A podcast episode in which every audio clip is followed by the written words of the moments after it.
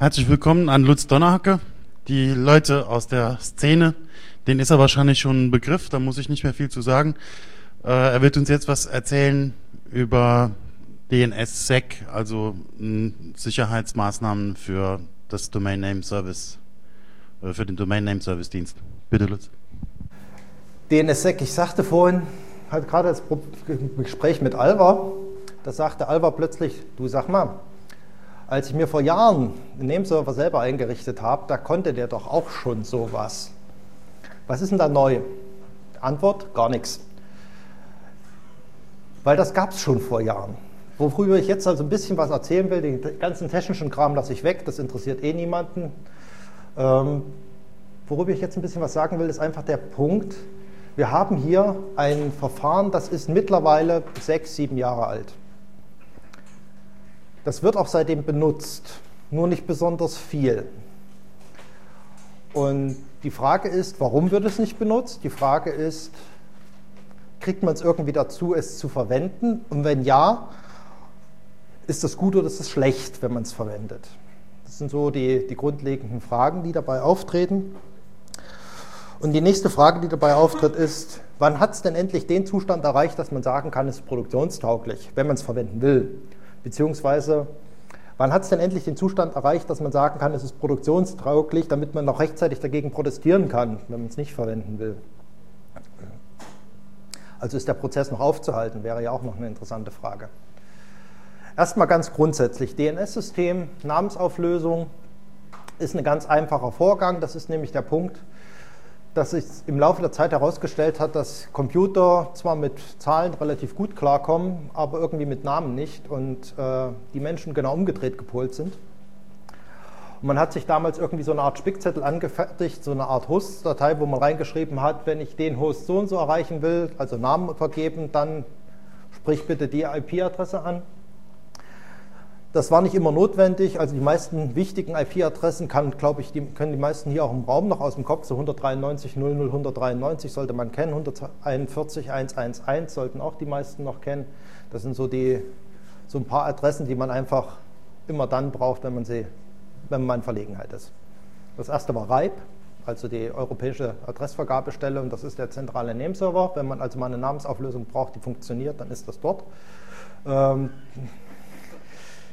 und das andere ist äh, ein, der ehemalige zentrale Nameserver vom ECRC, dann später Cable Wireless und dann wieder dreimal verkauft worden. Ich weiß gar nicht, der, wem der im Moment gehört.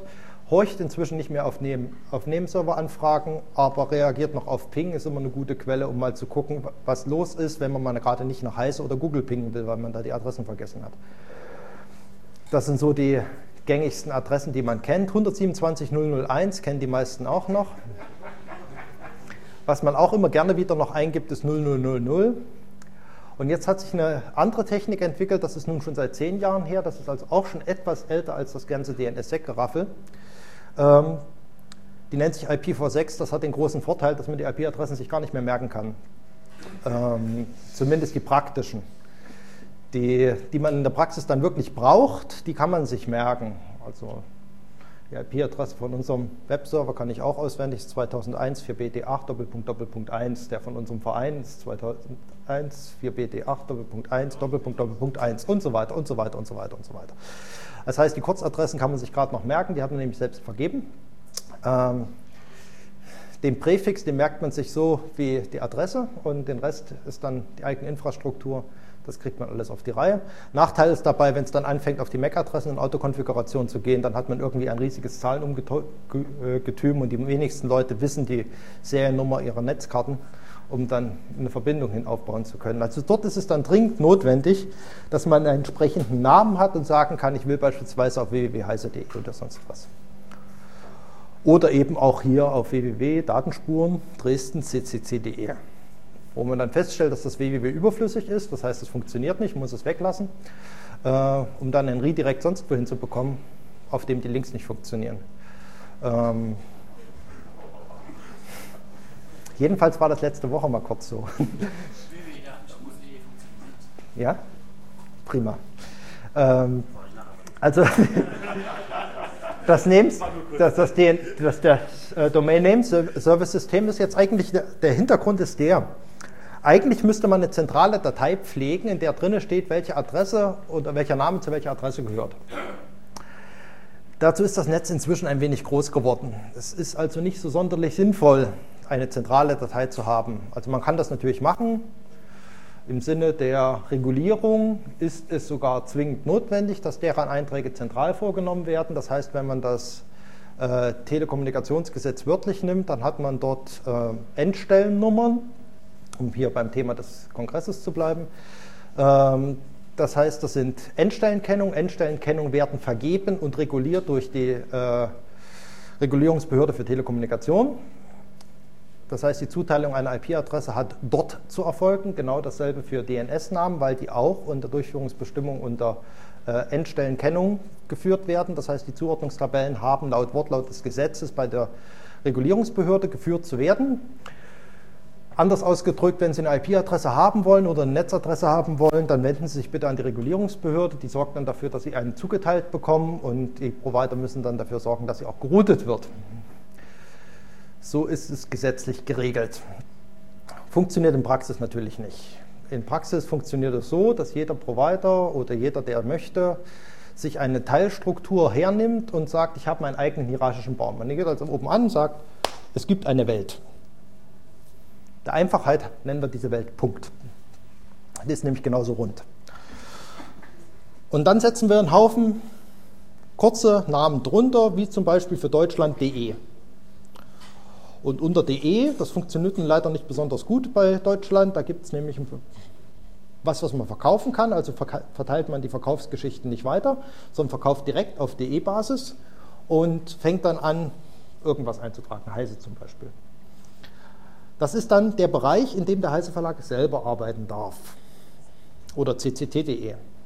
Die dann sagen, na gut, also damit die Dresdner nicht selber hingehen müssen und was anmelden und den ganzen Formalkram machen, delegieren wir einfach einen bestimmten Teil an Dresden, ccc.de. Und wenn Sie irgendwas machen wollen, zum Beispiel Datenspuren-Symposium, dann tragen Sie das selber ein. Da brauchen Sie weder jemanden von uns fragen, noch jemanden bei der DNIC fragen, noch jemanden bei der IANA oder inzwischen ICANN fragen, wer denn dafür zuständig ist. Also so eine Baumstruktur. Zuständigkeit, Zuständigkeit, Zuständigkeit. Jeder kann auf seinem einzelnen Teil machen, was er will. Soweit, so gut. Funktioniert hervorragend, skaliert prächtig. Also offensichtlich, weil funktioniert ja noch. Funktioniert nicht ganz so gut, weil das Protokoll stammt noch aus der Zeit von Treu und Glauben. Ähm, also aus der Zeit, wo, wo Recht und Ordnung im Internet geherrscht haben, wo Kanton Siegel noch nicht da waren, wo die grünen Karten noch nicht rumgeschickt wurden, wo es das Wort Spam nur noch auf Dosenfleisch gab. Also die gute alte Zeit im Endeffekt. Und ähm, zu dieser Zeit hat man sich überlegt, na, wenn ich eine Anfrage an den Server stelle und der mir dann eine Antwort gibt, dann ist das ja relativ einfach. Ich schicke die Frage hin, kriege eine Antwort zurück. Über Sicherheit und ähnlichen Kram hat man sich damals keine Gedanken gemacht. Inzwischen haben wir solche komischen Leute, die machen zum Beispiel Phishing-Angriffe. Dazu ist es immer ganz sinnvoll, wenn man jemanden dazu bringt, auf eine falsche Webseite zu kommen. Eine falsche Webseite aufbauen ist relativ einfach. Daten abziehen, auf einen anderen Server packen und muss dann nur dahin Frage stellen. Eine Variante besteht darin, E-Mails rumzuschicken, indem man sagt, hier, bei Ihnen ist was ganz Wichtiges und Sie haben ja schon gehört, böse Angreifer und so weiter. Klicken Sie mal hier drauf, dann geben Sie eine TAN und eine PIN und sonstiges ein, dann ist alles wieder sicher. Ähm, da ist die Frage, wo der, wo der Dummheitslevel da äh, der Bevölkerung liegt. Und inzwischen funktioniert Phishing nicht mehr richtig. Das hängt einfach damit zusammen, es gibt zu wenig Leute, die hinten raus das Geld abschöpfen können. Ähm, das ist momentan das große Problem am Phishing. Das heißt, es gibt wesentlich mehr Kontenzugangsdaten, die abgefragt, äh, abgefischt worden sind, als äh, Konten leergeräumt werden können. Das ist also, man hat also ein Logistikproblem hinten raus. Ähm, das ist tatsächlich so. Deswegen gibt es so viele Angebote, einen, einen Job in der, äh, in der Finanzindustrie äh, anzunehmen, wo man also 2000 Euro im Monat bekommt und sich um nichts weiter kümmern muss, als ein Postbankkonto zu haben oder sowas. Ähm, und da fehlen einfach noch, da fehlen noch genügend Leute, die sich also von ihrem Sessel aufmachen und tatsächlich mal zur Bank gehen und das Geld abheben, was sie zugeschickt bekommen. Ähm, dafür gibt es nicht genügend. Ansonsten könnte man dort in dem Bereich noch wesentlich mehr Umsatz produzieren. Wenn man also äh, das Problem hat, dass die Leute also auf die E-Mails äh, E-Mails bekommen, dann kriegen die natürlich mit, da passiert gerade was. Viel eleganter ist natürlich ein Phishing-Angriff, wenn man hingeht und sagt, die Leute klicken einfach die Webseite aus ihrem Browser oder aus den Bookmarks an und in dem Augenblick, wo Sie das tun, landen Sie auf der falschen Webseite. Das ist clever. Und das geht. Und das macht man so. Beispielsweise, wohin wollen wir? www.dresdner-privat.de, weil wir sind ja bei Privatsphäre und das ist die einzige URL, die privat enthält von den Banken. Und man möchte jetzt erreichen, dass diese Webseite nicht bei der Dresdner Bank aufschlägt, beziehungsweise bei deren Dienstleister, sondern bei einem selber. Was muss man tun? Man muss dafür sorgen, dass der Nameserver, der gefragt wird, eine falsche Antwort liefert. Das ist relativ einfach, weil der Nameserver weiß das sowieso nicht. Wenn der also gefragt wird nach www.dresdnerprivat.de, dann weiß der das nicht, weil er ist ja nicht dafür zuständig. Der muss also sich selber wieder informieren. Der fragt also jemanden anders, sozusagen Baum nach oben, fragt bei der DENIC zum Beispiel an, kannst du mir nicht mal sagen, wer? Und dann kriegt er eine Antwort. Nun kann man abschätzen, wann er so eine Anfrage stellen wird. Zum Beispiel früh um 8. Ist davon auszugehen, wenn die Leute auf Arbeit gehen. Das hängt regional verschieden ab. Es gibt also Gegenden, wo man um 10, bei anderen um 7, je nachdem. In Deutschland gibt es unterschiedliche Arbeitszeitbeginne. Je nachdem, ob man in einer Branche arbeitet, wo 36 Stunden, 38 Stunden, 42 Stunden, 50 Stunden oder sowas üblich sind.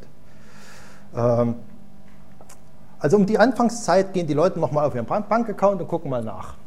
Das heißt, um die Zeit weiß der Server das noch nicht, früh um sechs weiß er es noch nicht, aber so gegen sieben, halb acht, da fängt er langsam an und gegen acht hat man auf Garantie die ersten Leute, die Homebanking machen wollen, von zu, von zu Hause oder von der Firma aus. Der weiß das vorher noch nicht. Wenn man jetzt also hingeht, sagen wir mal früh um sechs, und selber die Anfrage stellt, ist man garantiert der Erste und fragt also den Nameserver von seinem Provider, beispielsweise bei Telekom. Damit hat man auch einen ausreichend großen Impact, wenn man das durchführt. Also man fragt den an und sagt, ich brauche die, äh, die IP-Adresse zu dem Namen. Dann weiß er das nicht und fragt nach. Und natürlich wartet er auf eine Antwort irgendwann von dem Nameserver der DNIC. Da man aber selber in dem gleichen Netz ist, kann man die Antwort natürlich auch gleich mitschicken. Man stellt also die Frage und die Antwort gleich mit. Dann kriegt er die Antwort, also er stellt die Frage, bekommt eine Antwort, das heißt, er bekommt einige tausend Antworten, weil man muss ja noch ein paar Nummern raten. Da gibt es so Transaktionsnummern im DNS-Protokoll, das sind nur 16 Bit, insofern braucht man nicht viele Anfragen stellen und nicht viele Antworten mitschicken. Und dann ist, wird schon eine, eine wird schon passen und die, die passen, die wird er übernehmen. Und dann trägt man dort noch ein, äh, wenn du die Antwort einmal hast, dann merkt er die Antwort für acht Stunden. Und dann liefert die immer aus. Das macht man einmal früh um sechs und dann hat man also so Zeit bis 14 Uhr und dann gehen die ganzen Leute, die irgendwie über T-Online-Accounts zum Homebanking wollen, landen alle bei mir auf der Website. Die brauchen also keine Fremde haben, die können über die Bookmarks gehen und so weiter. Braucht man nichts rumschicken. Ist eine ganz, ganz lustige und falsch, äh, witzige Geschichte hier passiert. So, das ist ein Problem. Das andere Problem, was man hat, ist im DNS es gibt so ein paar zentrale Stellen, wie zum Beispiel die DENIC für die DE-Domains oder die Root-Server für die Grundverteilung. Davon gibt es nicht so viele. Wenn es einem gelingt, einen solchen Server zu überlasten oder die Infrastruktur für den Server zu überlasten, dann ist Pumpe im Schacht. Also typischer Fall, es würde einem gelingen, die DENIC-Infrastruktur außer Kraft zu setzen, die sieben Nameserver, die die haben, dann wäre Ruhe dann kann man keine DE-Namen mehr auflösen, es sei denn, der lokale Nameserver weiß zufälligerweise noch, was das war. Dann ist Ruhe, dann gibt es da nichts mehr, keine Namensauflösung.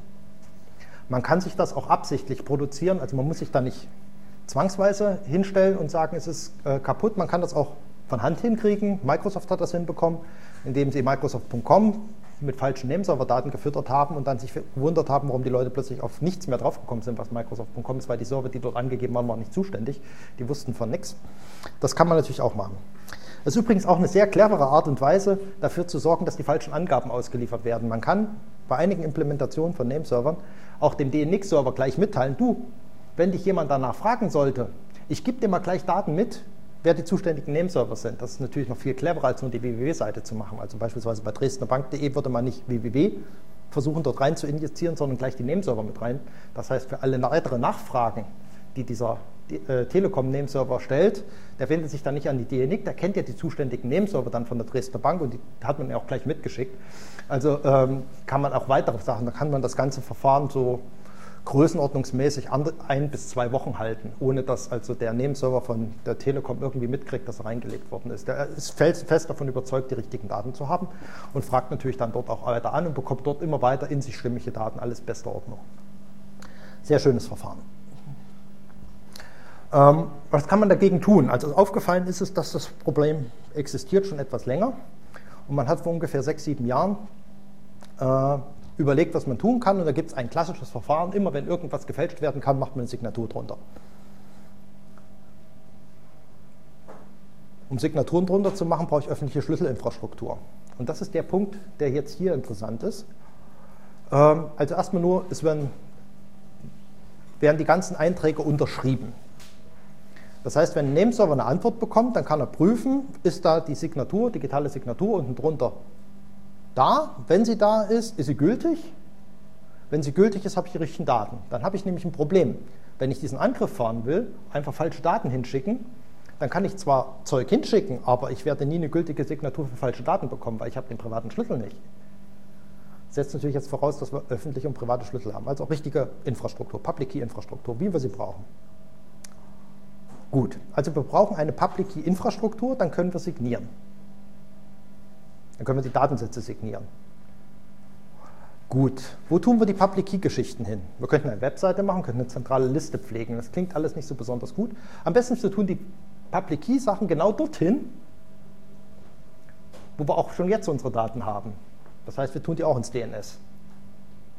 Das heißt, wenn ich jetzt eine Signatur prüfen will, frage ich einfach den Nameserver, sag mal, gib mir mal deinen öffentlichen Schlüssel und zeig mir mal, ob die Signaturen stimmen.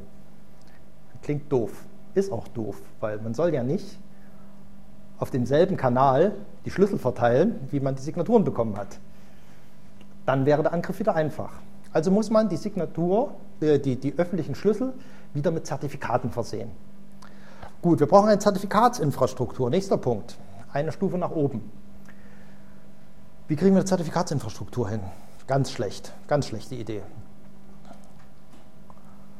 Ja, wir könnten zum Beispiel VeriSign damit beauftragen, Zertifikate auszustellen. Skaliert nicht so gut, macht sich nicht so besonders. Aber wir können auch das nehmen, was wir bisher schon haben. Wir fragen einfach die Übergeordnete. Also für heise.de fragen wir bei DE an, ob wir nicht eine Signatur bekommen können für heise.de, für den Schlüssel. Und siehe an, das geht. Man kann nämlich in der DE-Zone Datensätze einfügen, die enthalten nur den Hash über den privaten Schlüssel, äh, über den öffentlichen Schlüssel. Und damit kann man prüfen, ob es der richtige ist. Das heißt, man kann eine Stufe weiter oben nachfragen. Gib mir mal nicht nur die Nameserver, sondern gib mir mal auch gleich die Zertifikatsinfrastruktur, äh, die äh, Teile des Zertifikates, die du brauchst, um den öffentlichen Schlüssel zu prüfen. Und damit habe ich von oben nach unten eine Zertifikatskette. Alles, was ich irgendwann mal brauche, ist den Wurzelschlüssel, also ein Schlüssel der Root CA. Von Root, von ICANN. Ganz oben. ITU, UNO, irgendwas, ganz oben angesiedelt. Da brauche ich einen Schlüssel. Nächstes Problem. Solche Schlüssel sind ziemlich wertvoll, gerade wenn sie weiter oben landen. Es muss ein Schlüsselaustauschverfahren geben. Ich muss in der Lage sein, Schlüssel zu wechseln. Das heißt, einfach so ein Zertifikat ausstellen reicht nicht. Ich brauche Ablaufzeiten für Zertifikate, ich brauche Ablaufzeiten für Signaturen, ich brauche Ablaufzeiten für Schlüssel, alles das, womit die CA-Industrie ihr Geld verdient, indem sie einfach nämlich nur ein Jahr lang ein Zertifikat ausstellt und dann fürs Rezertifizieren sich nochmal 300 Euro bezahlen lässt. Sehr lustige Aktion. Einfach Zeitstempel erneuern und neu unterschreiben. Prima Geschäftsmodell. Machen wir selber. Weiß, wie viel Geld man damit verdienen kann. Ähm, Im DNS-System kostet nichts. Die ganze Zertifikatsinfrastruktur ist drin und kostet keinen Pfennig. Kostet nicht mal einen Cent neuerdings. Und man kann sogar Schlüssel wechseln, indem man einfach sagt, zertifiziere mir einen neuen, zertifiziere mir einen neuen oder gib mir das, lösch das Zertifikat bei dir. Die Infrastruktur steht ja immer bei der äh, Sache weiter oben. DNS ist auch sehr praktisch dafür, den Auskunftsdienst darzustellen, den man bei Zertifikaten braucht, weil es ist ja der Auskunftsdienst. Der Auskunftsdienst des Internets verteilt auch gleichzeitig den Rest mit. Also wenn man keine Namensauflösung mehr machen kann, dann ist man sowieso in den meisten Fällen schon, dann ist Internet kaputt. Und wenn man in dem Bereich, was so zentral angesiedelt ist, auch gleich noch die Zertifikatsverwaltung drin hat, dann hat man eigentlich gewonnen. Auskunftsdienst drin, Zertifikate drin, Schlüssel drin, also alle Informationen, die man braucht. Die Struktur Man kann also selbst weiterverwalten, man kann hingehen und beispielsweise sagen, ja, Dresden ccc.de hat seinen eigenen Schlüssel. Selbstverständlich kann man jetzt unter Dresden ccc.de weitere Schlüssel erzeugen und sie ins DNS aufnehmen, weil das ist deren eigene Hoheit für die Zone. Man kann dort Zertifikate erstellen. Und da kommt ein ganz interessanter Punkt rein, nämlich der, den man hier braucht. PGP, S-MIME, X500 und wie sie alle heißen, haben ein Problem, das daraus, darin gehend hauptsächlich besteht, dass man nicht an die Zertifikate rankommt, beziehungsweise dass man nicht weiß, wie es wirklich funktioniert. Bei PGP-Schlüsseln ist das übliche Problem, verdammt nochmal, wo kriege ich jetzt die Unterschriften her, dass ich dem Schlüssel auch wirklich trauen kann? Das heißt, ich muss mir über die Unterschriften Gedanken machen. Das ist nicht sonderlich praktikabel. Das ist zwar alles sehr schön, das ist alles sehr guerillamäßig, das passt auch auf einen bestimmten Kram von Leuten drauf, das passt aber nicht auf den normalen Anwender. Der normale Anwender will nur wissen, stimmt oder stimmt nicht und weitere Gedanken will er sich nicht machen. Was der braucht, ist jemand, der ihm bestätigt, dass das in Ordnung ist. Und der muss wieder bestätigt bekommen von irgendjemand anders, dass es in Ordnung ist und der muss bestätigt werden. Also man glaubt einem Ausweis, weil der Ausweis ausgestellt worden ist von der Einwohner, vom Einwohnermeldeamt. Und dem Einwohnermeldeamt glaubt man, weil das Einwohnermeldeamt eingesetzt worden ist durch die entsprechende Landesregierung oder Kommunalverwaltung oder sonst was. Und dem glaubt man, weil das Ganze eingesetzt ist durch den Bund. Dem Bund glaubt man, weil man hier geboren ist oder weil man hier zugewandert ist oder sonst was. Das gehört einfach dazu. Frage zum Einwanderungstest. Glauben Sie dem Bund? Ja, nein.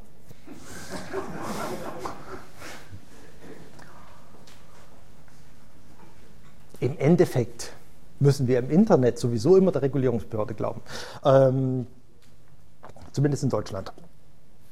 Wenn wir also den Kram so weit hinter uns haben, haben wir eine Infrastruktur, mit der wir Zertifikate und öffentliche Schlüssel reintun können, den Auskunftsdienst für die öffentlichen Schlüssel haben die Zertifikate dafür bekommen, eine hierarchische Struktur haben. Das heißt, die Nutzer können ohne irgendwelche Interaktion prüfen, ob die Zertifikate in Ordnung sind. Die gehen einfach kladderadatsch nach oben durch, bis sie irgendwann einen Root-Schlüssel haben. Den, der ist in die Programme fest eingebaut, gibt es keine Diskussion. Und man hat auch den entsprechenden Key-Rollover, damit man jedes Jahr wechseln kann. Oder alle drei Monate oder wann man eben will. Und man kann auch jederzeit einen Rückruf machen, indem man einfach den Eintrag in der Zone 1 drüber löscht. Kann man das für E-Mails verwenden? Klar kann man das für E-Mails verwenden. Wir nehmen das Ad-Zeichen raus und machen stattdessen einen Punkt rein. Dann haben wir einen normalen Namen, wie zum Beispiel lutz.donnerhanke.jena.tour.de. Tour.de hat eine Signatur. Jena-Tour.de kann ich mir selber eine bauen. Lutz Donnerhanke kann ich einen Eintrag machen und einen PGP-Schlüssel reintragen. Der wird signiert im DNS. DNS-Sec, signierte Schlüssel signierte Einträge, egal was.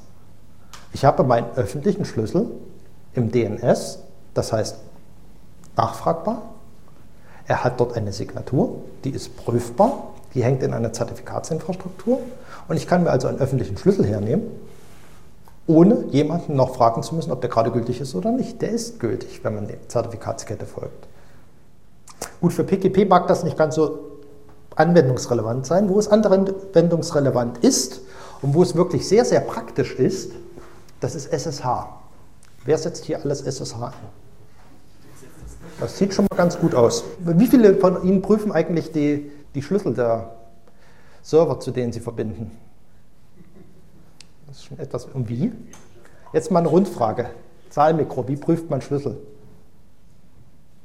Einfach mal nach hinten reichen. Einer, der gerade die Hand gehoben hat. Ich hätte gerne mal eine Antwort, wie man prüft, ob man den richtigen Server erreicht hat. Echt? Wie groß ist dein Aktenordner, den du immer mitnimmst? Die Server, die ich selber eingerichtet habe, sind relativ wenige. Gut. Und dafür hast du einen Ausdruck immer liegen. An jedem Rechner, von dem du aus verbinden willst. Das ist gut. Das ist eine echt prima Technik. Gratuliere. Wer macht das auch so? Wer hat ein anderes Verfahren? Wer hat ein anderes Verfahren? Ja? Nein, die sind gespeichert. Mein System sagt mir das schon. Genau. Auch eine Variante. Also im Prinzip den Zettel auf den Rechner übertragen. Das macht die SSH ja von alleine. Und jedes Mal, wenn was Neues kommt, tippt man Ja ein, dann trägt das mit dazu. Ne? Genau so funktioniert es.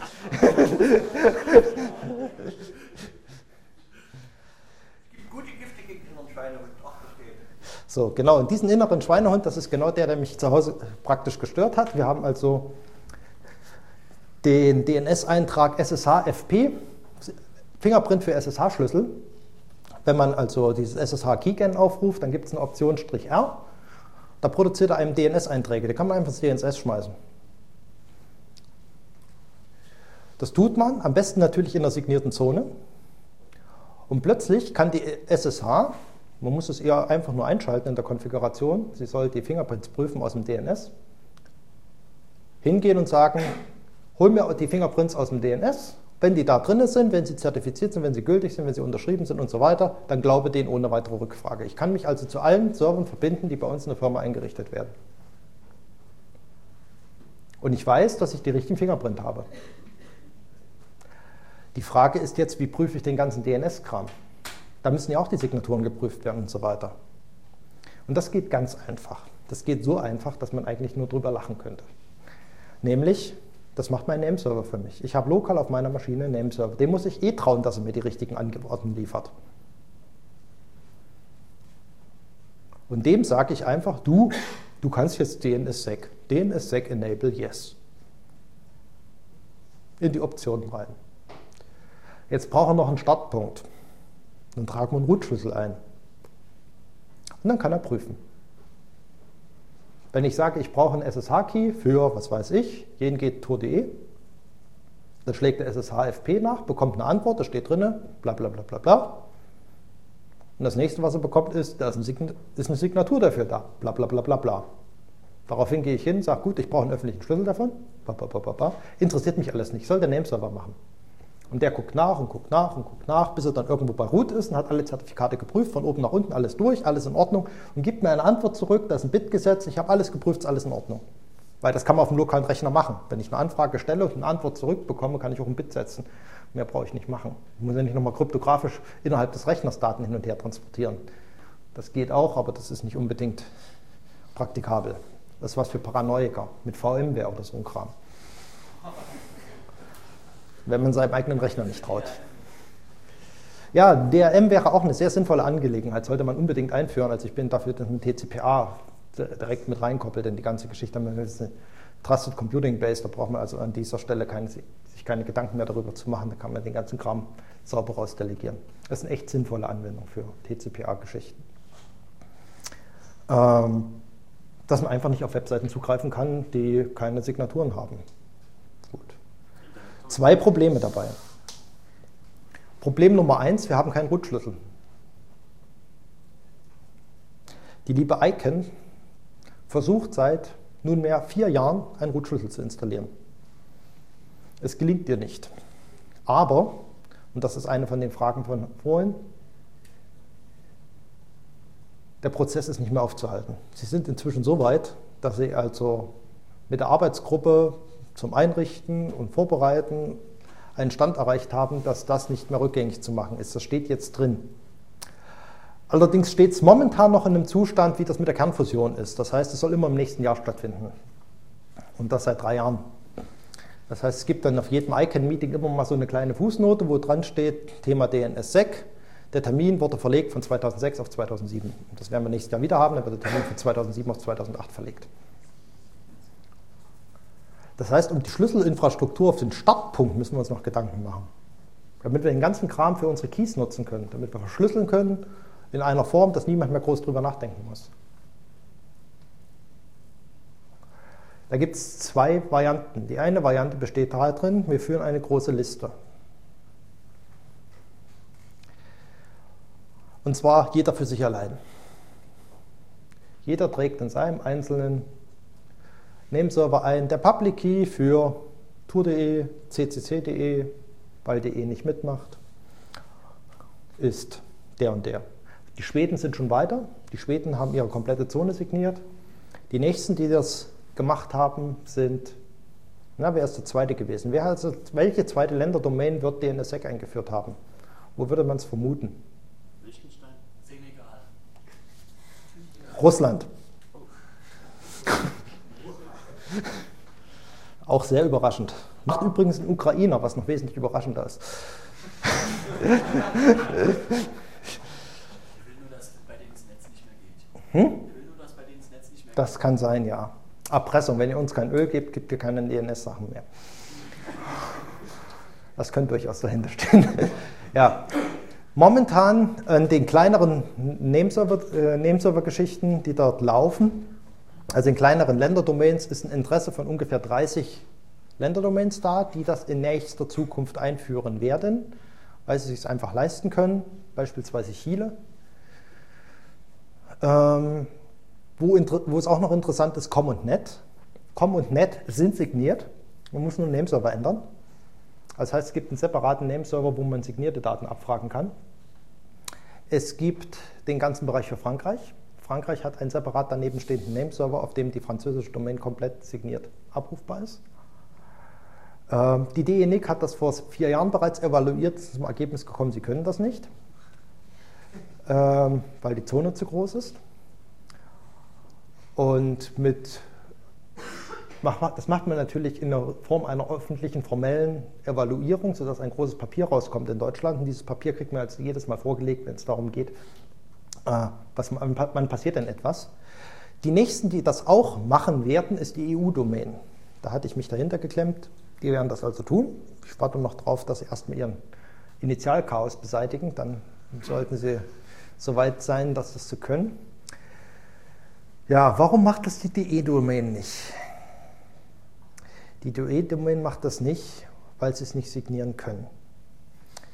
Ein guter Rechner, auf dem man signiert, produziert so in der Größenordnung zwischen 20 und 100 Signaturen pro Sekunde.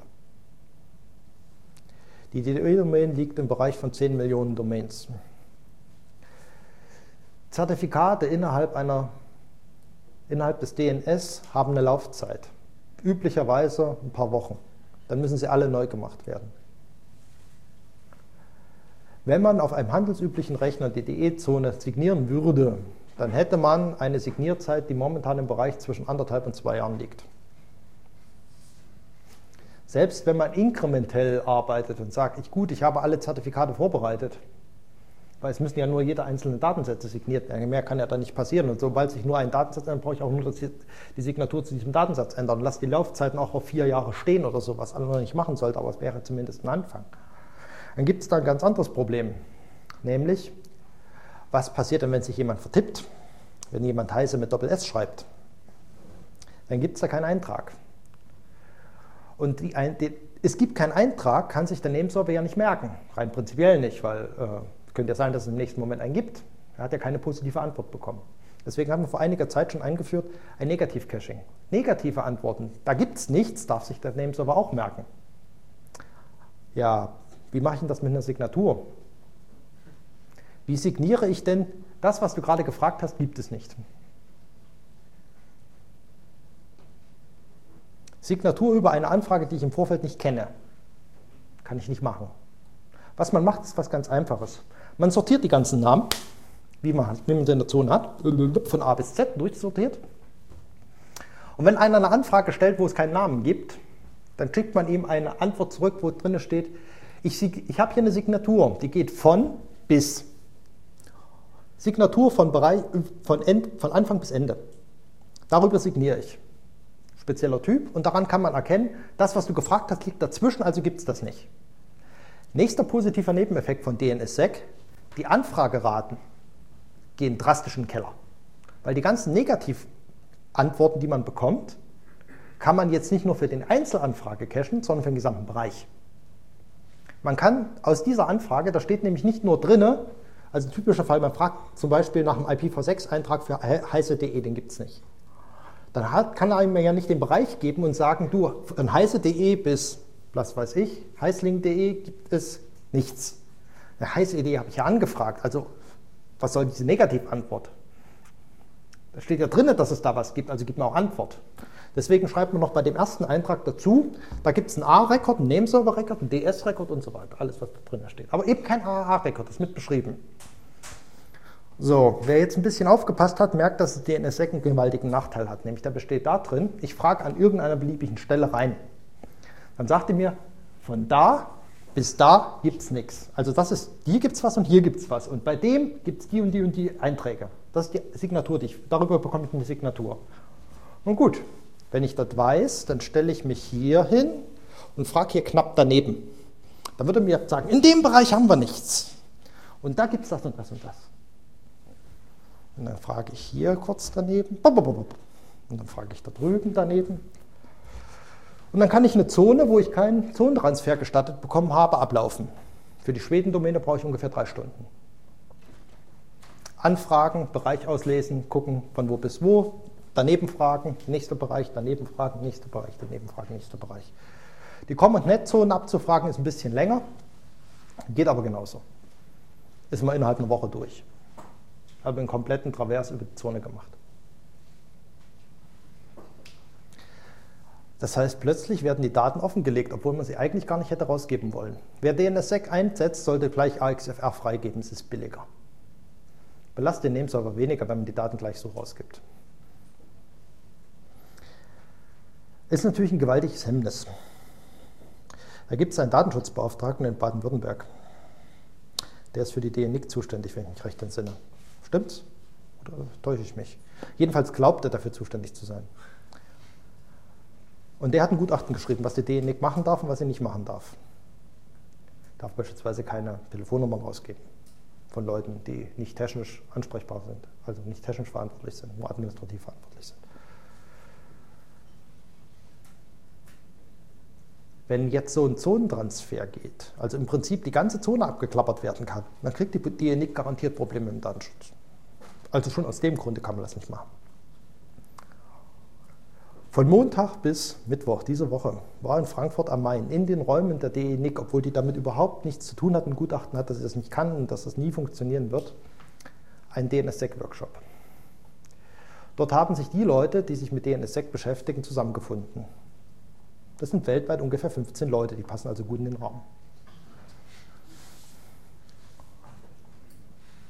Und die haben darüber debattiert, was man tun kann. Und sie haben ein Verfahren. Das Verfahren heißt NSEC 3. NSEC 3 sagt, wenn ich so eine Bereichsangabe mache, dann schreibe ich nicht einen Klartextnamen hin und hier einen Klartextnamen, sondern ich hashe den ganzen Kram vorher. Die ganzen Klartextnamen werden einmal gehasht und dann werden die Hashes sortiert und ich bekomme so eine Antwort. Natürlich ein Salt und Krams und bla und Farbe, alles ziemlich komplizierter Blödsinn, interessiert nicht weiter, das wird gehasht.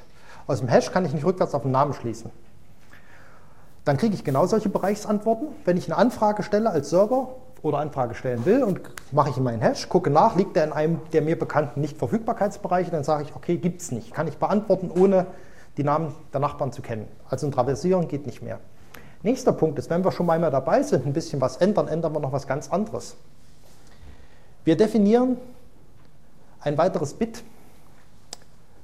beim NSEC 3 und sagen, von dem Hashwert bis zu diesem Hashwert gibt es keine Einträge, ist die normale Aussage. Wir machen jetzt noch eine zweite Aussage dazu, die besagt, von dem Bereich bis zu dem Bereich gibt es keine nennenswerten Einträge. Nennens, nicht nennenswert heißt, sie haben kein kryptografisches, das ist alles ohne DNSSEC. Was dazwischen liegt, ist irgendwelche Daten, die sind unsigniert. Die interessieren dich eh nicht. Die kannst du zwar anfragen, das heißt, die Bereichsangabe, die ich dir gebe, sagt, in dem Bereich wirst du keine Signatur finden. Egal, was du anfragst, es wird noch was geben, aber es gibt keine Signatur. Das ist natürlich interessant für die DNIC, weil jetzt kann man die ganze Zone hernehmen und sagen, wir haben vielleicht auf die 10 Millionen Einträge 20 Domains oder 50 oder 100 oder 2000, was weiß ich, die eine Signatur tragen. Dann hashe ich nur die Domains, die Signaturen tragen, mache darüber meine Kette habe also 2000 Signaturen plus 2000 Signaturen, die sagen, dieser Bereich enthält keine weiteren Signaturen und schiebe das Ganze in die DNX-Zone. Und bin ich bei 5000 Einträgen, 5000 Signaturen, das rechnet dann 10 Minuten nach. Damit kann ich den ganzen Kram so betreiben, wie er soll. Mit dem NSEC 3 wird anfangen Neuseeland und Australien. Aus genau diesen Gründen. So, kurze Frage zum Deployment. Wie viele DNSSEC-Zonen sind momentan weltweit im Einsatz? Also wie viele DNS-Zonen sind momentan signiert, schätzungsweise? Inklusive aller Unterdomains, die dann drinne hängen und signiert worden sind. Einfach mal so grob Schätzung im Raum. Hm? 1000? 100? Also wie viele Domains haben wir weltweit? Also wenn Schweden und Russland schon komplett signiert sind. Hm, das sind zwei. Sind es mehr? Nee, die werden ja wohl ein bisschen was unten drunter haben. Ja, ihre eigenen sind sieben.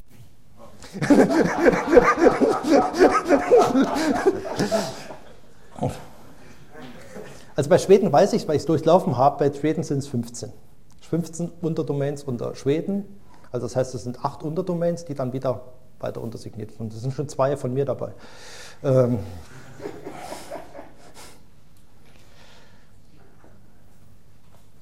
es sind weltweit momentan 560 Stück. Davon sind 520 von mir.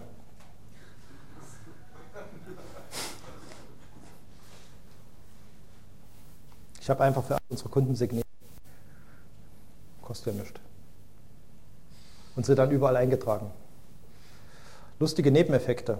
Vor dem Einsatz von DNS6 sollte man sich darüber informieren, ob keiner der beteiligten Kommunikationspartner, mit dem man zu tun hat, Software von einem gewissen DJB einsetzt. Wem das Kürzel etwas sagt, der sollte von DNSSEC Abstand nehmen. Weil den, unser lieber DJB hat eine Software hergestellt, nennt sich QMail. QMail ist kaputt. QMail ist so kaputt, dass man sich das gar nicht vorstellen kann.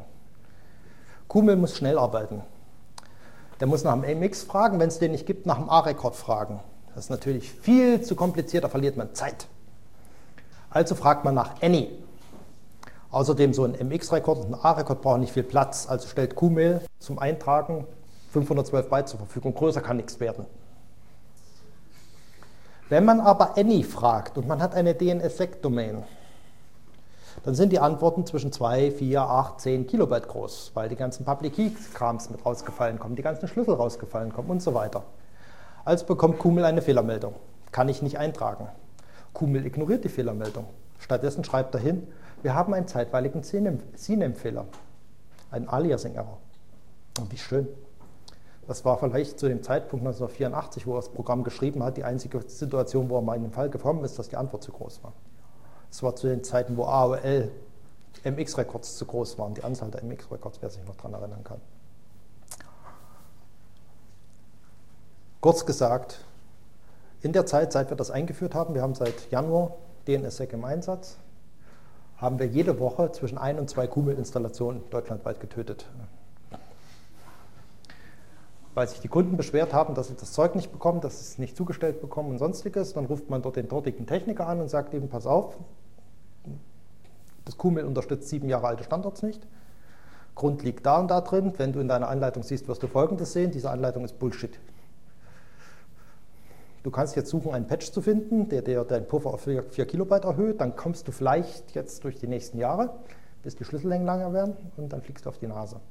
Und in der Regel ist die Antwort, die man hört, ist endlich mal ein Grund, dieses Scheißzeug loszuwerden. Es dauert eine Weile, bis die migrieren, aber so zwei, drei Wochen später ist es meistens dann weg. Hm? Ja, der DJI, der hat ja auch eine DNS-Software geschrieben. Die kommt damit erstaunlicherweise klar, auch wenn sie es nicht signieren kann. Also sie kann weder signieren noch, äh, noch prüfen, aber das interessiert ja nicht weiter. Man kann aber signierte Zonen dort reinschmeißen, das liefert er ganz normal aus, ist kein Problem. Ähm, er versteht es nur nicht. Das ist auch nicht weiter wild. Also, also man kann ihn weiter als Resolver und Cache alles dazwischen einsetzen, ist überhaupt kein Problem. Also als äh, Resolver und als, als re, äh, rekursiven Resolver und so weiter. Aufpassen sollte man beim rekursiven Resolver. Vielleicht noch mal ganz kurz. Ein Risiko von DNSSEC. Wir haben seit Januar einen Angriff laufen gegen eine Firma in Florida, die sich irgendwo unbeliebt gemacht hat. Bei der Firma laufen seit Januar permanent ein Datenstrom von ungefähr 9 Gigabit pro Sekunde auf. Das sind alles DNS-Antworten, die von 500.000 missbrauchten Servern kommen. Da schreibt, da schreibt, jemand eine Anfrage nach irgendeinem Datensatz im DNS und schickt bei UDP-Pakete, ne, brauchen wir keinen Zustand, die gefälschte Absenderadresse rein, worauf der natürlich brav antwortet und einen Verstärkungsfaktor von ungefähr 1 zu 70, 1 zu 76, 1 zu 80 hinlegt, weil die Antwort einfach so viel größer ist. Das heißt, der spart sich Bandbreite beim Angriff. Angriff. Ganze, der Angriff kommt aus dem Botnetz, ist also auch nicht, nicht wirklich zu stören. Und damit war es das dann eigentlich. War es nicht ganz. Von den Providern, die dahinter hängen, auf zwei Stufen, ist zu hören, dass die geschätzte Gesamtbandbreite des Angriffes bei 29 Gigabit liegt. Das heißt, bei denen fliegt also ein Großteil innerhalb der Infrastruktur raus, was dann also beim letzten Knoten noch ankommt, liegen dann die 9 Gigabit und mehr gibt einfach die Infrastruktur beim Provider nicht her. Man kann sich nicht dagegen wehren. Das Einzige, was man machen kann, ist seine eigenen Nameserver zu kontrollieren und zu gucken, ob die auf rekursiv ausgeschaltet sind. Es reicht im Übrigen nicht, die Anleitung von ISC zu befolgen für Nameserver und einfach einzutragen, bitte keine rekursiven Antworten, äh, keine Queries von extern beantworten, weil rekursive Queries von extern beantworten natürlich weiterhin. Man muss beides ausschalten. Keine Fragen und keine rekursiven Fragen. Das sind zwei unterschiedliche Dinge, hat sich kurz geändert. Sonst antwortet brav weiter, aber antwortet nicht mehr auf normale Fragen. Das ist natürlich auch nicht doof. Also ganz lustiges Zeug, was dort passiert. So viel erstmal zum groben Überblick. Ach, eins habe ich noch vergessen, die zentrale Liste, weil wir keine Root haben. Es wäre praktisch, wenn man nicht in jedem Nameserver selber eine Liste pflegen muss, die man dann über AirSync oder sonst wie verteilt. Es wäre praktisch, wenn man einfach hingeht und sagt, weißt du was, wenn ich wissen will, ob jemand einen solchen Rootkey, äh, einen Schlüssel hat, dann frag doch mal da drüben. Man hängt also an die DNS-Krams wieder was hinten dran und fragt wieder über DNS nach, sag mal, hast du nicht vielleicht irgendein Zertifikat? Und dann braucht man nur noch von einer Zone einen Schlüssel aufnehmen und sagen, wenn in der Zone was drinsteht, also wenn jemand nach heise.de fragt und es ist nicht auflösbar, dann kann man sagen heise.de, Punkt, bop, bop, bop, irgendwas und dann soll er das nachfragen. Und dann hat man die Möglichkeit, sozusagen das ganze Internet, den ganzen Baum hinter eine andere Route zu hängen. Das Verfahren nennt sich TLV. Es gibt momentan zwei Services, die das betreiben. Das eine ist bei VeriSign und das andere ist bei mir. Äh, und deswegen weiß ich auch, wie viele es weltweit gibt, weil die dort einfach alle eingetragen werden, eingetragen werden müssen als globale Liste. Da merkt man dann, wie viele Einträge es insgesamt gibt. Das funktioniert ganz ordentlich. Da braucht man im Prinzip, kann man sich einen Dienstleister aussuchen, der für einen die Route betreibt, in Anführungszeichen, und dort einträgt, welche Zonen es gibt und welche Schlüssel die hat.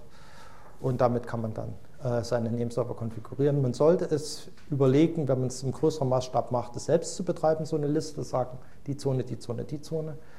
Und noch ein Hinweis, wer mit DNS-6-Spielen anfängt, sollte sich darüber im Klaren sein, dass er mit einer Spieldomain anfängt und nicht mit was Produktivem und damit erstmal ein bisschen Erfahrung sammelt, weil man kann die Signatur nicht wieder ausschalten.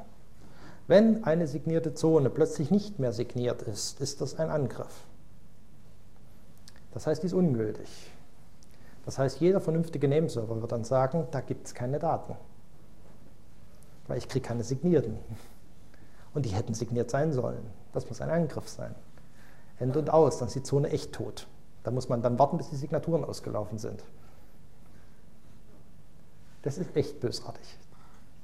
Ich habe es bisher einmal machen müssen, ein Zertifikat wieder rausnehmen aus einer Zone. Das geht, aber da möchte man wissen, was man tut.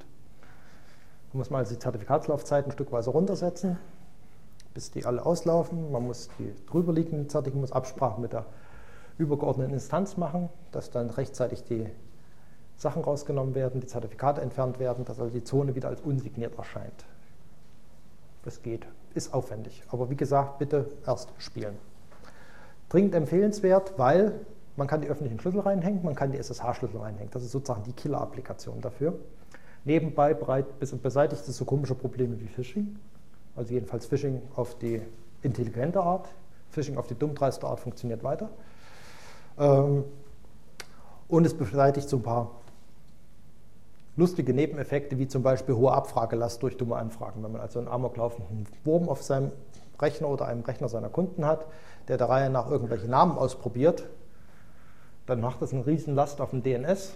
Anfrage, Anfrage, Anfrage, Anfrage. Und durch diese Bereichstests, die im DNS-Sec drin sind, reduziert sich die Last dramatisch. Also wir haben in einem Fall beim Probieren mal festgestellt, dass die Anfragelast durchaus im Faktor 1 zu 100 runtergehen kann. Wenn man so einen Angriff hat. Wenn man ihn nicht hat, merkt man nichts, das ist kein Unterschied. Äh, RAM-Bedarf, Einführung von DNSSEC verdoppelt ungefähr den RAM-Bedarf des Nameservers. Die Zone wird zwischen zwei, drei, viermal größer, ungefähr viermal größer wird die Zone. Bei NSEC 3 wird die Zone ungefähr siebenmal größer, weil neue Einträge dazukommen. Ach, und noch was dazu. Selbst wenn man DNSSEC nicht einführt, hat man was gelernt, nämlich wie Wildcards funktionieren. Die Semantik von Wildcards, dass man einfach sagt stern.tour.de oder sowas oder stern.cct.de, bezieht sich nämlich nur auf das nächste Label. Datenspuren Dresden ccc.de wird von Stern ccc.de nicht erfasst. Sonst würde es nicht gehen. Das hat man erst beim Spielen mit denen SEC festgestellt und die Erkenntnis ist auch erst aus dem August letzten Jahres. Das heißt, es gibt eine Änderung in der DNS-Spezifikation, dass man nicht beliebig viele Label dazwischen hängen kann. Einen der Dreckeffekte, woran man merkt, dass das so ist und wo es einem tierisch auf die Füße fällt, ist Reverse Lookup für IPv6, wo man nicht weiß, welche MAC-Adresse kommt und man keine Lust hat, die 64-Bit einzeln in allen Kombinationen hinzuschreiben und Records dafür zu produzieren. Da wäre es schon schön, wenn man sagen kann, Stern, das und das gibt grundsätzlich immer dasselbe. Funktioniert wirklich nicht. Keine Chance mehr. Also das heißt, dort gibt es keine Namensauflösung für den Kram mehr. Für die ganzen 3.7.2.11. bla bla bla bla bla bla bla bla IP6.APA. Wer noch IP.6.int hat, sollte sich beeilen, bis 1. am 1. Juli wird abgeschaltet. Was soll ich noch sagen? Ja. Äh, man hat im April diesen Jahres beschlossen, dass die IPv6, äh, die IP6.int für die Reverse Lookup Geschichten zum 1.7. Äh, 1.7. Nee, 1.6. 1.6. zum 1.6. abgeschaltet wird. Ähm, es gibt noch ein paar offene Fragen, nämlich wie man die Leute, die momentan das Zeug benutzen, informiert. Ähm, und wie man es öffentlich bekannt macht. Ich habe hier mit meinen Teil dazu beigetragen, äh, dass also zum 1.6. das IP6 aus der int-Domain ausgetragen wird. Ähm, ich hoffe, es trifft niemanden weiter. Also Windows 2000 und so ein Kram, was das benutzt, das setzt hier keiner mehr ein. Fragen? Keine Fragen? Alle Hunger? Leicht überzogen, ja? Wenn man sagt, dass die DE-Zone so groß ist, könnte man das nicht parallelisieren. Wenn ein Rechner zwei Jahre braucht, dann nimmt man halt 100 Rechner. Kein Problem, also das Verfahren ist komplett parallelisierbar, aber es ist natürlich ein schlagendes Argument gegen die Einführung. Also wenn die DE-Domain schon streikt wegen ähm, Rechenzeit, wie ist das dann bei Com und Net? Com und Net hat überhaupt kein Problem damit, erstaunlicherweise. Die sind doch überhaupt nicht unbedingt kleiner, oder? Nein, die sind größer, die sind ungefähr im Faktor 3 bis 5 größer. Die eine hat irgendwas bei 60 Millionen, das andere hat irgendwas bei 30 Millionen. Und ich glaube, noch so. Aber die sind ganz, ganz normal signiert, es gibt überhaupt keine Schwierigkeiten. Sein kann, das offensichtlich will man bei, ach ja, ich weiß wieder, äh, die DE nimmt nicht die Nameserver von VeriSign, sondern die haben einen Vertrag mit einer niederländischen Bude und äh, irgendwie scheint das nicht zu funktionieren. NCD, äh, Nameserver oder sowas ist das, NCDNS. Und die können das noch nicht in der ausreichenden Geschwindigkeit. Aber NSEC 3 löst das Problem, sind wir alle ganz sicher. Also ich kann mich noch vage daran erinnern, dass ich mal auf der Homepage vom ähm, DJB ähm, irgendwie so ein paar nörgelnde Kommentare zu DNS-Sec gelesen habe, ist schon, schon eine Weile her. Und ich weiß noch so ungefähr, dass da äh, was, was, was drin stand von, von wegen, man, man muss dann jetzt irgendwie für, um, um einen Namen rauszukriegen, irgendwie ungefähr 100 Mal äh, irgendwie mit dem DNS hin und her Ping-Pong spielen und das wäre einfach nicht machbar und dann wird quasi alles zusammenbrechen. Richtig. Da hat er auch wieder völlig recht, nämlich das ist genau der Fall, dass der Nameserver überhaupt keine Informationen hat. Da muss er nämlich genau dasselbe Ping-Pong-Spiel spielen, was er auch machen müsste, wenn er von der Root aus sich die Namen zu besorgen hat. Nur, dass er eben zusätzlich noch die Angaben bekommt, dass Signaturen da sind und dass er Schlüssel braucht. Wobei das sind Sachen, die kann irgendwann mal reingecached. Das ist genau wie die Nameserver für die DNIC, die fragt auch nicht jedes Mal bei der Root an. Die merkt er sich dann irgendwann. Also dieses Ping-Pong-Spiel fällt weg. Und was, was, er auch noch kritisiert, ist, dass es eine zentrale Root überhaupt gibt. Das wäre nicht machbar. Das würde nie funktionieren. Aus pragmatischen Gründen hat er da völlig recht. Es kann nicht funktionieren. Es kann keine Root geben. Hat noch nie funktioniert. Also zentrale Organisationen, momentan streiten sich ja, ob die ICANN oder die ITU oder die UNO das am besten macht. Und das ist wieder eines der Themen beim Visi-Forum beim nächsten Mal wer denn nun die Oberhoheit über die Rootschlüssel bekommt und lauter so ein Kram. Da wird noch viel politisches Wasser die Salle runterfließen müssen. Also da an der Stelle wird es noch ein bisschen knaupeln. Aber im Endeffekt äh, ist die Rootzone bereits signiert. Es gibt in Japan eine, Root, eine die man verwenden kann. Ähm, also einfach eine Alternativstruktur daneben gelegt und ähm, insofern existiert bereits auch ein Druck bei der ICANN, dass also die Nameserver weiterhin benutzt werden, nicht dass Leute auf andere ausweichen.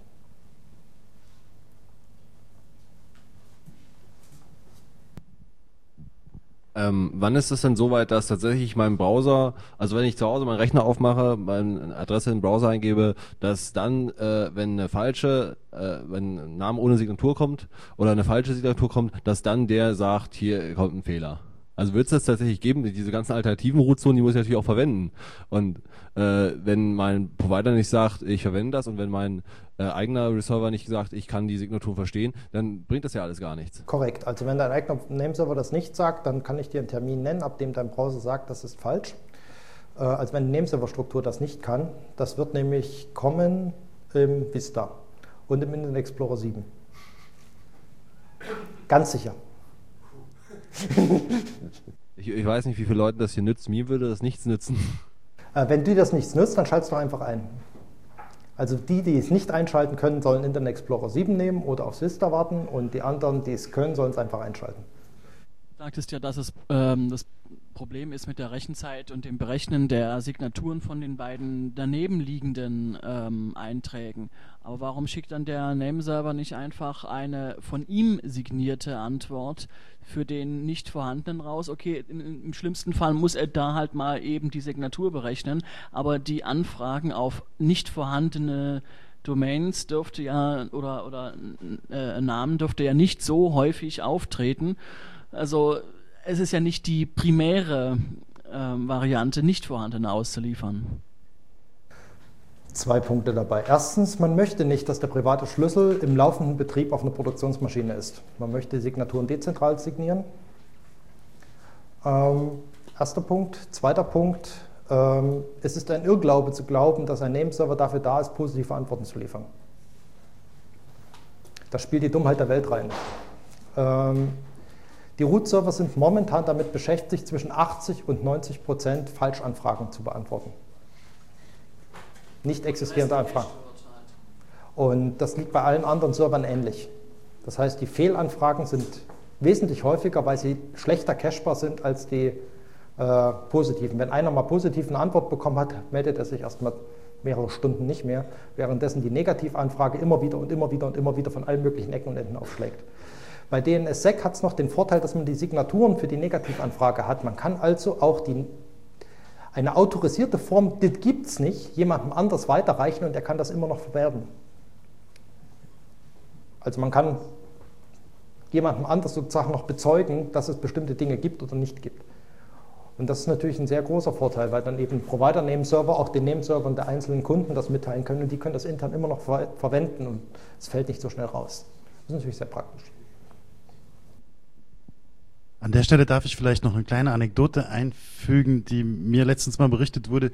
Der Betreiber eines kleineren deutschen Peering-Knotens, ich sage jetzt mal nicht wer, die kamen auf die ganz tolle Idee, die wollten den großen Root-Servern, also ich glaube dem M oder so, in den USA ein bisschen Traffic ersparen. Deswegen haben die auf die Adresse von diesem Root-Server gleich mit ihrem eigenen geantwortet. Die haben aber die Zahlen bestätigt. Irgendwie so 93 Prozent Mist kam da raus. Ähm, was macht dich so sicher, dass wir in Internet Explorer 7 DNSSEC-Unterstützung bekommen können? Ich schätze jetzt mal grob, ähm, der wird gegen Ende des Jahres released werden und mit 500 DNSSEC-Zonen hat man da irgendwie nicht so sonderlich viel von. Ich habe nicht davon gesprochen, dass der Internet Explorer 7 oder das Microsoft Vista in irgendeiner Form was mit DNSSEC zu tun haben. Aber sie werden eine Heuristik gegen Phishing haben. Wie weit ihr was taugt, weiß ich nicht. Ich weiß allerdings schon, dass äh, ein Internet, äh, Quatsch, dass ein Firefox erkannt wird als äh, bösartiges Spionageprogramm, was zu, äh, zu entfernen ist. Den Bildschirmfoto habe ich schon gesehen.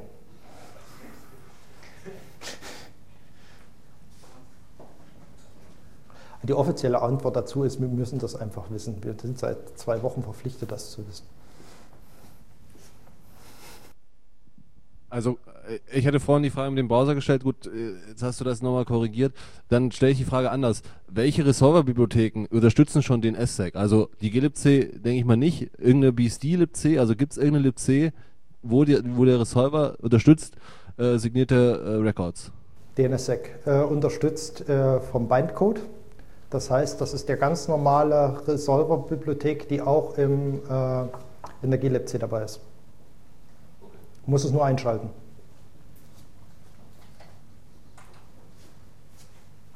Man ist momentan sogar dabei, äh, die Programmiererschnittstelle fertigzustellen, dass man also auch von Anwendung aus was damit machen kann. Es ist ja nach sieben Jahren nun langsam mal Zeit, dass man auch von der Anwendung aus sowas angucken kann.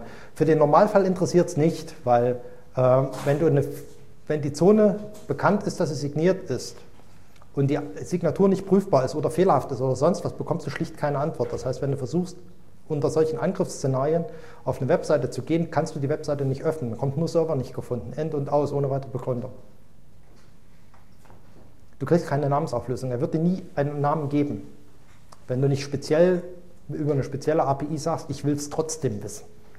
Also für die normale API, die du so benutzt, wenn du, sobald dein, deine Server dahinter DNSSEC können, filtern die alles aus, was nicht hingehört. Du bekommst einfach keine ungültigen Antworten mehr. Insofern interessiert es die Anwendung nicht. Aber es ist nicht ganz so virulent und äh, krebserregend wie IPv6, was also dann einfach nur wie ein Geschwür durchs Netz wuchert und man es nicht wieder abschalten kann.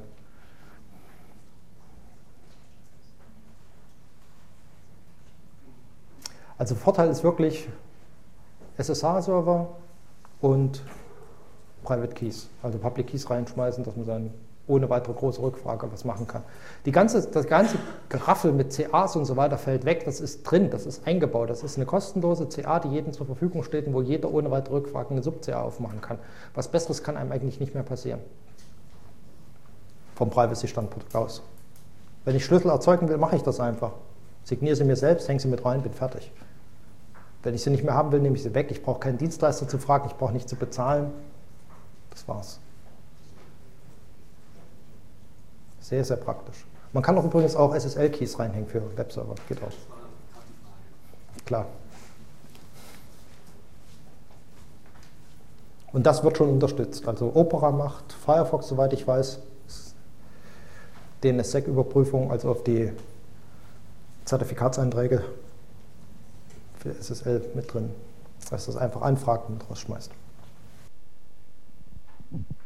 Außer Q-Mail, welche Probleme gibt es sonst noch und kann man das Q-Mail-Problem einfach umgehen, indem man beim ähm, Mail-Record des DNS äh, das DNS-Eck abschaltet oder irgendeinen so Spaß? Man kann es nicht abschalten. Also weil ich weiß ja nicht. Nee, du kannst keine Signatur abschalten. Du kannst, nicht, du kannst dich nicht entscheiden, Hälfte mache ich so, die Hälfte mache ich so. Also entweder du kriegst alles oder du kriegst gar nichts. Das Problem besteht meistens darin, dass du auf derselben Ebene wo dein Mix-Rekord liegt, auch deine Zone liegt. Wenn du also jetzt immer schreibst unter alva.mail.freude.org oder sowas, oder so. Ich wollte jetzt keine E-Mail-Adresse den Spammern geben. Meine E-Mail-Adressen sind sowieso bekannt. Ja, klar. Also wenn du, wenn, du noch, wenn du noch eine Subdomain einfügst, eine virtuelle, dann würde das gehen. Dann würde er nämlich die Anfrage nach Any stellen und nur noch die Anfragen bekommen, die auf, diese, auf diesen Sub-Eintrag existieren. Da man aber üblicherweise auf der eigenen Zone die Einträge hat, hast du auch die, äh, die Public Keys mit dabei und die sprengen in jedem Fall den Rahmen. Ansonsten funktioniert das ganz, ganz erstaunlich gut. Also um Q-Mail zu beseitigen, ist ja nun auch keine Bösartigkeit, das ist einfach nur eine zwingende Notwendigkeit. Ja, es gibt, gibt geistig Verwirrte, das hat man überall. Ich merke es da selbst nicht, wenn dieser Fehler auftritt. Nö, du kriegst einfach keine E-Mails mehr. Die kriegen es ja auch nicht mit, weil Q-Mail hält das hier erstmal noch mehrere Wochen im, im Cache und ist der Meinung, er müsse auch niemanden benachrichtigen, dass er es nicht zustellen konnte. Das hat übrigens den Vorteil, dass du nicht schuld bist. Du führst einfach die Signatur ein, die Leute können dir keine E-Mails mehr schicken, bis die Fehlermeldung kriegen, sagst du, ich habe nichts geändert. Das ist einfach sechs Wochen später. Nee, also in der Form. Es gibt ein Patch für Gmail, für die Leute, die es weiter einsetzen wollen, den Puffer vergrößert und dann können sie weiterarbeiten. Es geht ohne Probleme. Und dann war es das. Also wir merken es ja momentan selbst bei FITUC. FITUC-Zone ist Also zumindest den Teil, den, der bei mir liegt, ist signiert und der List-Server hat auch einen QMail dabei gehabt, den haben wir dann auch weg müssen. Hat Christian gespreißelt. Aber das ist erledigt. Gut. Kräftig überzogen? Ja, geht so.